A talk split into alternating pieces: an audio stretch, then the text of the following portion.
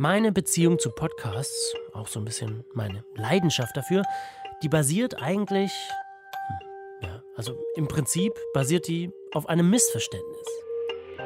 Die ersten Podcasts, die ich jemals gehört habe, das waren This American Life und Radiolab. Davor kannte ich das Wort eigentlich gar nicht. Podcast. Ich war damals jedenfalls total begeistert und dachte irgendwie, ah, so klingen also Podcasts. Toll produziert, super erzählt, kreativ aufgebaut, großartiges Sounddesign. Das waren für mich Podcasts.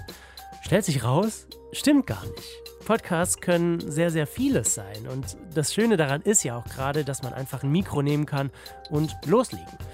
Und mittlerweile verstehe ich auch die Faszination für andere Podcast-Formen und höre die auch gerne. Aber irgendwie bin ich seitdem immer auf der Suche nach Podcasts, die so richtig was für AudioliebhaberInnen sind, die schön klingen. Aber naja, irgendwie finde ich sie nicht so richtig, gerade in der deutschen Podcast-Landschaft. Und darum geht es heute hier in dieser Folge über Podcast. Gesprächspodcasts, schön und gut, aber wo sind die aufwendig produzierten Podcasts, die mit tollem Sounddesign? Mein Name ist Mike Herbstreuth, schön, dass ihr zuhört. Deutschlandfunk Kultur über Podcast. An diese Folge des Podcasts Radiolab aus dem Jahr 2012 denke ich, kein Witz, alle paar Wochen. Da ging es um Farben und welche Farben des Regenbogens Tiere sehen im Gegensatz zu Menschen. Und das wurde klanglich dargestellt mit einem Chor. Das hier sind zum Beispiel die Farben, die Hunde sehen. In, in the case of the dog, very different rainbow. uh, it's going to start off blue. He'll be able to see blue just fine. So it would see a rainbow starting with blue Same blue we see. and then grading off into green Same green as us. And then disappearing. The rainbow would end there. Und das hier sind die, die Spatzen sehen. Because sparrows have ultraviolet vision. What do they see? So they see uh, the rainbow starts before our rainbow starts, where we just see sky, it would see an ultraviolet color.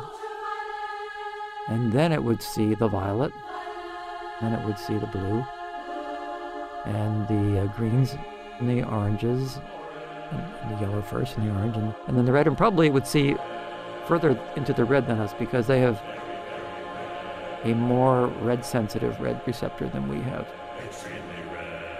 So it would see a much broader rainbow. It would start earlier and it would end later.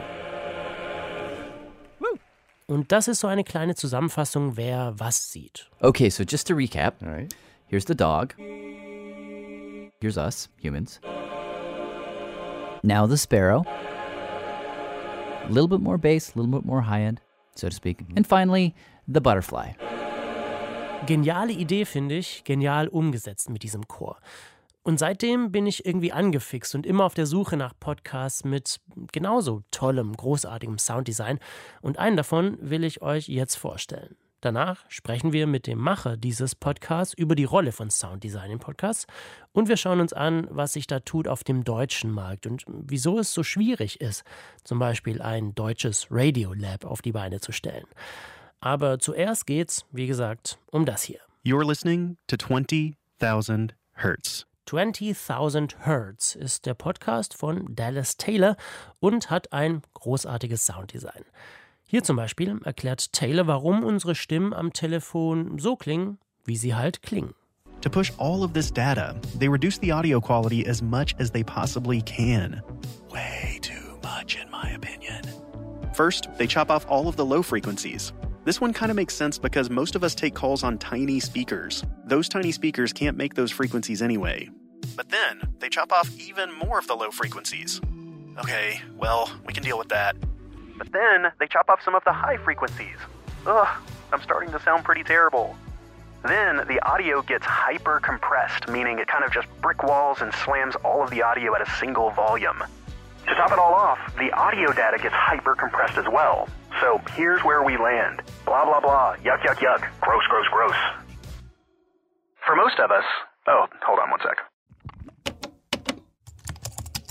For most of us, the convenience of a cell phone is worth the trade off. Hätte man alles auch einfach nur so erzählen können, aber in 20.000 Hertz werden solche Dinge eben nicht nur erzählt, sondern hörbar gemacht. Und das wundert einen auch nicht so wirklich, denn Dallas Taylor ist Sounddesigner, hat in New York eine eigene Firma für Sounddesign namens De facto Sound und arbeitet da zum Beispiel an Trailern für HBO-Serien. Und in 20.000 Hertz geht es um Sounddesign. Es geht darum, was hinter den Sounds und Geräuschen steckt, die wir oft hören, die uns täglich umgeben, die vielleicht sogar legendär sind, aber über die wir uns vielleicht gar nicht so viele Gedanken machen. Zum Beispiel geht es in einer Folge um den Sound der Dinosaurier in Jurassic Park.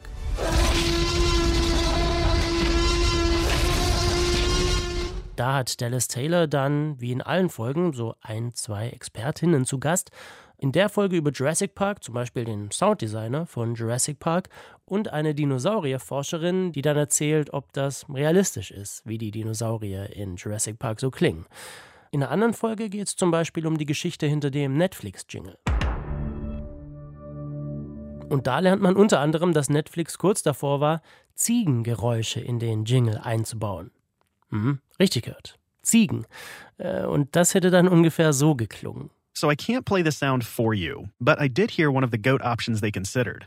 And it's, uh, very goaty. It was basically an ending response to the Tadum we already know and love. Here's my best impression on what I heard. ah. Ja. Und sonst geht's in den Folgen von 20.000 Hertz, die immer so um die 20, 25 Minuten lang sind, unter anderem um so Dinge wie die Laser-Sounds bei Star Wars, die Komplexität von Vogelgesängen, den Klang der Stille oder um den Sound von Autos.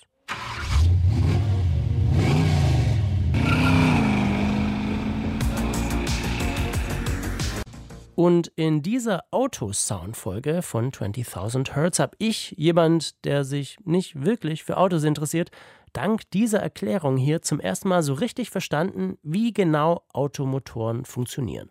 So, you have gasoline in your tank. And then a pump will take that gasoline and turn it into vapor, and it will spray that gasoline mist into a cylinder. And then a piston will move up, compress that gas, and then spark plugs do their thing and they set that gasoline on fire. It makes a big explosion, but in a tiny space. So it just causes that piston to slide downward again. And then they're all connected together. So one explosion in one cylinder causes another one to move, and then the whole sequence starts again. Und genau das ist es, was gutes Sounddesign leisten kann. Es macht Dinge über Sound anschaulich, hörbar.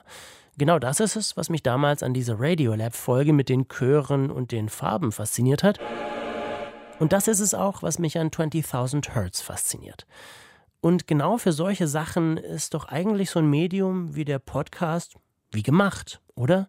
Man hat nur die Soundebene, keine visuellen Dinge, die ablenken, nur Klang.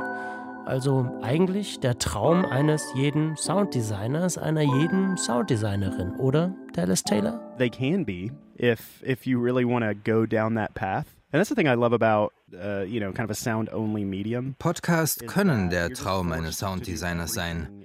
Ich mag daran, dass es ein Medium ist, in dem es ausschließlich um Sound geht. Alles muss klanglich dargestellt werden. Jede Beschreibung, jede Botschaft, alles. Als ich damals mit 20.000 Hertz angefangen habe, war gar nicht klar, dass es ein Podcast wird. Ich dachte erst daran, YouTube-Videos zu machen. Aber dann bin ich zu dem Schluss gekommen, dass es eigentlich keine bessere Art dafür gibt, meine Leidenschaft für Sound zu kommunizieren, als mich selbst dazu zu zwingen, das ausschließlich über Sound und über Klangbeispiele zu tun. And what better way to communicate sound by forcing myself to do all of it uh, in sound and through sound examples. But back then when you started, aber als du angefangen hast mit dem Podcast, hattest du damals das Gefühl, dass es wenig in diesem Bereich gibt über Themen wie Sound und Klangkultur? I was surprised that that didn't really exist. Um, at least to the level that I was thinking that it should. Ich war schon überrascht, dass es das nicht in dem Ausmaß gab, in dem ich dachte, dass es das geben sollte.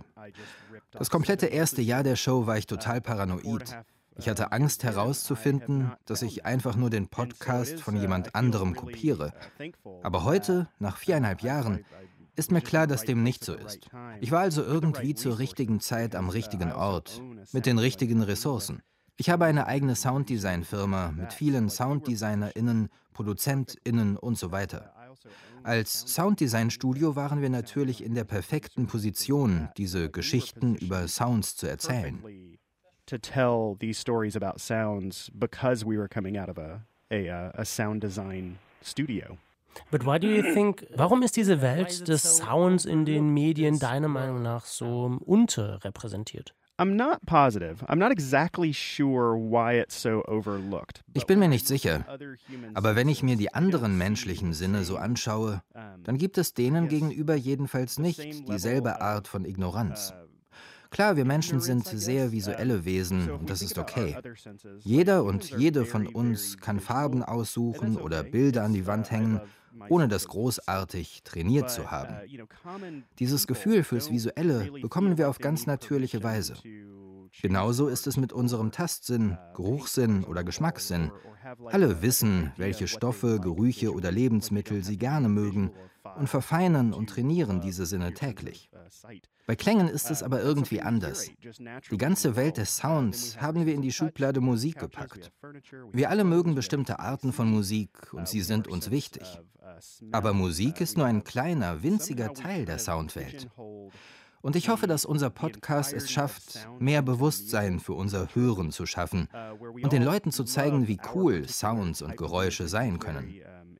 Es wäre toll, wenn unsere auditive Wahrnehmung die gleiche kulturelle Wichtigkeit bekommen würde wie unsere anderen vier Sinne. And what I'm hoping that 20,000 Hertz can do is just get people more conscious about this this amazing human sense and just become more conscious of how cool uh, sound is and really just elevate that to the same level of cultural importance as our other four senses. Before you started, or maybe even now, bevor du mit dem Podcast angefangen hast, und vielleicht ja auch sogar noch heute, wenn du da einen anderen Podcast hörst, denkst du dir da manchmal, hm, also warum haben die an der Stelle jetzt gerade nicht mit mehr Sound gearbeitet? Warum haben sie mich nicht hören lassen, worüber sie gerade sprechen? Sometimes I understand why um, a lot of podcasts and radio shows don't do a lot of sound design. Manchmal. Aber ich verstehe, warum viele Podcasts und Radiosendungen nicht viel Sounddesign haben. Das hat meistens mit Ressourcen zu tun. Wenn man ein Skript schreibt, Stimmen aufnimmt und alles zusammenschneidet, dann ist es nur eine Phase des Prozesses. Aber wenn dann noch Sounddesign, Musik und Dramaturgie dazukommen, dann ist das sehr viel mehr Arbeit. Und dann ist es natürlich einfach zu sagen, wir belassen es bei trockenen Stimmen und den reinen Fakten. Ich würde also unheimlich gerne mehr Sounddesign in Audiomedien sehen, aber ich verstehe, warum es das nur selten gibt. Und es hängt eben meistens an Zeit, Geld und Personal. And so while I, would love to see much more sound design um, in, in audio-only mediums, uh, I understand why there's there's not a lot, and it's usually uh, just money and resources based. So you you talk in the episodes you talk about that over 200 Am Ende jeder Episode 20.000 Hertz rufst du zu Spenden auf und ähm, erzählst, dass ihr an jeder Folge über 200 Stunden arbeitet. Wie viele dieser über 200 Stunden verwendet ihr konkret for sound design. I personally consider everything sound design in the show, uh, even the way that we craft voices going back and forth. Für mich persönlich ist alles an der Show Sounddesign, auch die Stimmen und der Rhythmus der Unterhaltungen. Für viele ist Sounddesign nur das zusätzliche Ausschmücken oder etwas, das die Story auf klanglicher Ebene beeinflusst, aber eben nicht Stimmen oder Musik ist. Für mich ist Sounddesign dagegen eine ganzheitliche Erfahrung. Es ist eine der drei Ebenen, aus denen wir in unseren Stories Welten erschaffen. Wir haben diese Regel. Wir wollen, dass sich mindestens alle 20 Sekunden in unserem Podcast klanglich etwas verändert. Das hat mit Aufmerksamkeitsspannen zu tun. Ich persönlich kann dem Monolog einer Person nicht lange zuhören, egal wie toll sie erzählt. Und vielen unserer Hörerinnen geht es ähnlich. Deshalb brauchen wir diese klanglichen Veränderungen, das kann zum Beispiel so aussehen. Ich moderiere, dann kommt ein Gast ins Spiel, dann ein anderer Gast, dann setzt Musik ein, die unter dem Gesprochenen läuft, oder sie hört auf. Dann spielen wir einen Sound ein und so weiter. So ändern wir ständig den Klang, von Stimme zu Stimme oder von Stimme zu Sounddesign, von Sounddesign zu Musik und so weiter. Das ist wichtig für uns, weil wir so über 20, 30 Minuten die Aufmerksamkeit der HörerInnen behalten. Das ist also sowas wie unsere Methode. Und für mich läuft das alles unter dem Begriff Sounddesign.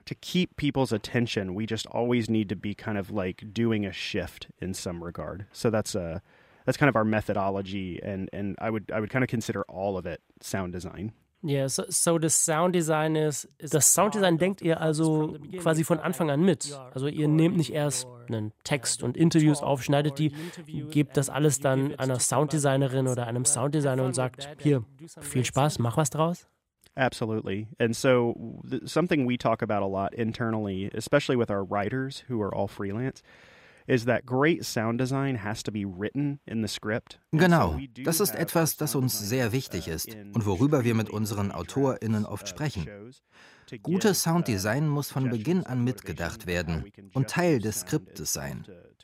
Und unsere SounddesignerInnen sind bei jeder Folge von Anfang an involviert und machen Vorschläge, wie wir Geräusche und Klänge in die Folge integrieren können und wie uns das helfen kann, die Story zu erzählen. Und 99 Prozent des Sounddesigns steht schon im Skript, bevor wir mit den Aufnahmen anfangen. Die SounddesignerInnen sind also sowohl in der Schreibphase jeder Episode als auch in der Produktionsphase involviert. Sie sind für uns genauso wichtig wie die AutorInnen oder ich als Moderator. So wie wir unseren Podcast aufgebaut haben, ist Sounddesign ein eigener Charakter in der Show. So sound itself is a character uh, in the way uh, that we present our show. So, so wird's kind of also wenn es ein ganz eigener Charakter ist, was würdest du denn dann sagen? Was macht gutes Podcast Sounddesign aus? Well, definitely writing for it. And so um, we also have this policy that we think about a lot is that we're never going to talk about a sound and never play it. Das Sounddesign direkt beim Skripten mitzudenken. Und wir haben außerdem die Regel, dass wir nie über einen Sound sprechen, den wir dann nicht spielen. Denn genau wie ein Bild, das mehr sagt als tausend Worte, kann ein Klangbeispiel die HörerInnen in eine eigene Welt katapultieren. Es macht das hörbar, was wir vermitteln wollen. Und das treiben wir so weit, wie es nur geht. Aber wenn wir merken, dass unser Sounddesign von dem ablenkt, was erzählt wird, oder an einer Stelle mehr schadet als nutzt, dann schalten wir einen Gang zurück. Bei uns läuft es meistens so. Wir tragen mit Sounds erstmal sehr dick auf und streichen dann viele Sachen rather than imagining it something with more sound design, we generally sound design very heavily and then start to pull back on sounds rather than you know, vice versa. Uh, what would you say? Do you have any Hast du Tipps für jemanden, der oder die jetzt zuhört und das Sounddesign des eigenen Podcasts vielleicht so ein bisschen verbessern möchte? Was, was würdest du denen raten? I personally believe that really anyone can do an amazingly high quality, highly crafted podcast. Ich glaube wirklich, dass jeder und jede einen qualitativ hochwertigen, toll produzierten Podcast machen kann, wenn man extrem viel Wert auf Nachbearbeitung und das Skripten legt. In beides stecken wir unglaublich viel Arbeit. Den überwiegenden Großteil der Zeit für jede Folge verbringen wir damit, das Skript genau richtig hinzubekommen. Und dann eben die ganze Nachbearbeitung. Das hier kriegen wir noch ein bisschen besser hin, das hier geht noch ein bisschen besser. Deshalb würde ich die Leute ermutigen wollen, redigiert, überarbeitet eure Sachen.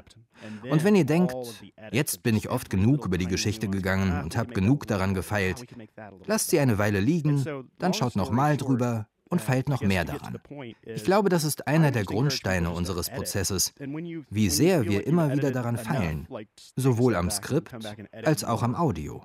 The power of editing is really, I think, the, the, the cornerstone or like the centerpiece of our entire show. It's just how intense we both edit on the script and in audio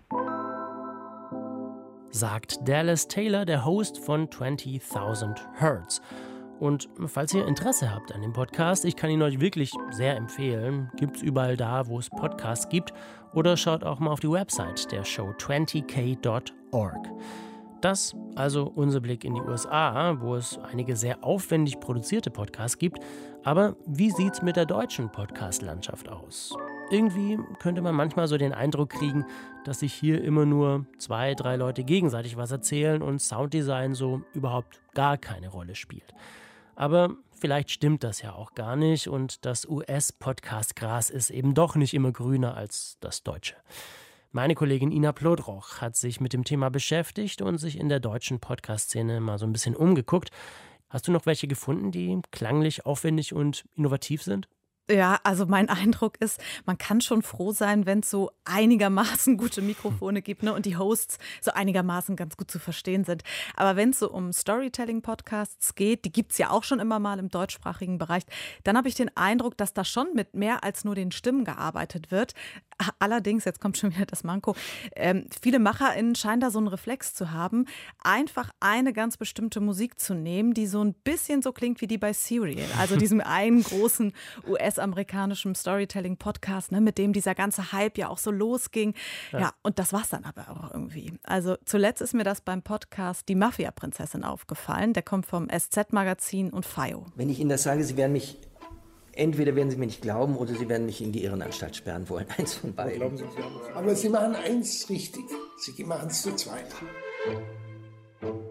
Das ist jetzt nicht exakt die Serial-Musik, aber, und das habe ich auch schon beim Podcast Faking Hitler so gedacht, das ist irgendwie ähnlich. Das ist so dieses, ja, irgendwie so ein bisschen tapsende. Ja, also ich oder? erinnere mich, ja, das, das, ist wirklich sehr ähnlich. Ähm, aber ich glaube, es, es liegt dann auf der anderen Seite auch schon so ein bisschen nahe. Es ist halt so eine Musik, die dieses. Hm, so dieses Unaufdringliche hat, die nicht so dick aufträgt, aber gleichzeitig ähm, trotzdem Spannung erzeugt und Drive oder halt auch einfach so eine Atmosphäre, aber ist jetzt tatsächlich nicht die allerinnovativste. Nee, nee. Ja, also den Eindruck, dass es in Deutschland eben nicht so viele klanglich tolle und aufwendige Produktionen gibt, wie eben so in den USA mit, ich weiß nicht, Radiolab oder This American Life. Das sind ja so die Flaggschiffe. Hm. Den Eindruck, den haben jetzt nicht nur wir, sondern auch Sandra Müller.